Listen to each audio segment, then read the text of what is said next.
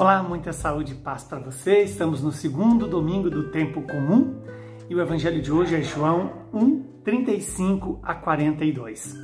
Naquele tempo, João estava de novo com dois de seus discípulos e, vendo Jesus passar, disse: Eis o Cordeiro de Deus.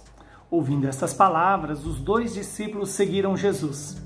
Voltando-se para eles e vendo que o estavam seguindo, Jesus perguntou: O que estáis procurando? Eles disseram: Rabi, que quer dizer mestre, onde moras? Jesus respondeu: Vim de ver. Foram, pois, ver onde ele morava. E nesse dia permaneceram com ele. Era por volta das quatro horas da tarde.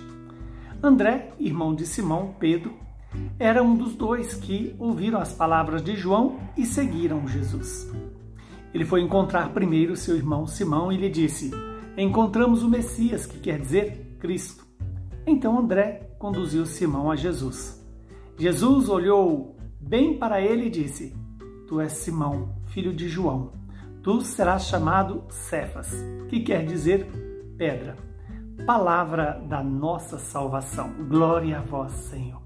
Louvado seja Deus por esta palavra, que ela se cumpra em nossas vidas e nos ilumine nesse segundo domingo do tempo comum. Estamos diante de um relato que tem uma novidade a cada vez que nós o ouvimos. Primeiro, é a, a generosidade, a humildade e a fidelidade de João Batista.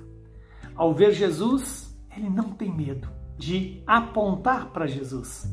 Ainda que em troca ele ficasse sem discípulos, os seus dois discípulos foram atrás de Jesus. Por quê? Porque João teve o vigor, a coragem, o ânimo de dizer: Eis o Cordeiro de Deus. Quando os discípulos ouvem aqui esta palavra, ora, dizer que é o Cordeiro de Deus significa nele encontramos o pagamento dos nossos pecados, nele encontramos o amor misericordioso, nele encontramos a obediência ao Pai, nele encontramos a salvação. E quando eles ouvem, vão atrás de Jesus Jesus volta para, ele, para eles e pergunta: O que estáis procurando? Esta é outra palavra que Deus fala para mim para você. O que eu tenho procurado em Jesus? O que você tem procurado em Jesus? E a resposta dos discípulos foi muito iluminadora quando diz Rabi, ou seja, estamos procurando um mestre, mas um mestre que nos conduza por um caminho diferente do mundo, um caminho diferente do pecado, diferente da mentira, diferente das trevas o caminho que é o próprio Jesus. E aí, quando os discípulos dizem: Onde moras? Qual a resposta de Jesus, que é também para mim e para você? Mas eu e você temos que ter essa coragem de perguntar: Onde moras, Senhor? E ele diz: Vim de ver. Quer dizer, ser discípulo não é saber coisas, não é e ser mestre não é ensinar teorias, é dar a vida, é dar o exemplo. E é isso que eu e você precisamos aprender ir atrás de Jesus, ou seja, fazer um caminho de conversão. Para quê? Para ver a salvação acontecer em nós. E essa salvação consiste exatamente nisso: ter Jesus como o Cordeiro de Deus que tira o pecado do mundo. Outro ensinamento importante para nós é quando é, André leva o seu irmão a Jesus.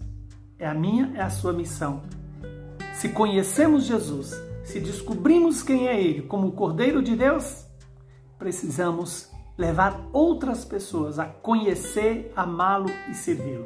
É para isso que nós existimos para conhecer a Deus, amá-lo e servi-lo na família, no trabalho, onde quer que estejamos.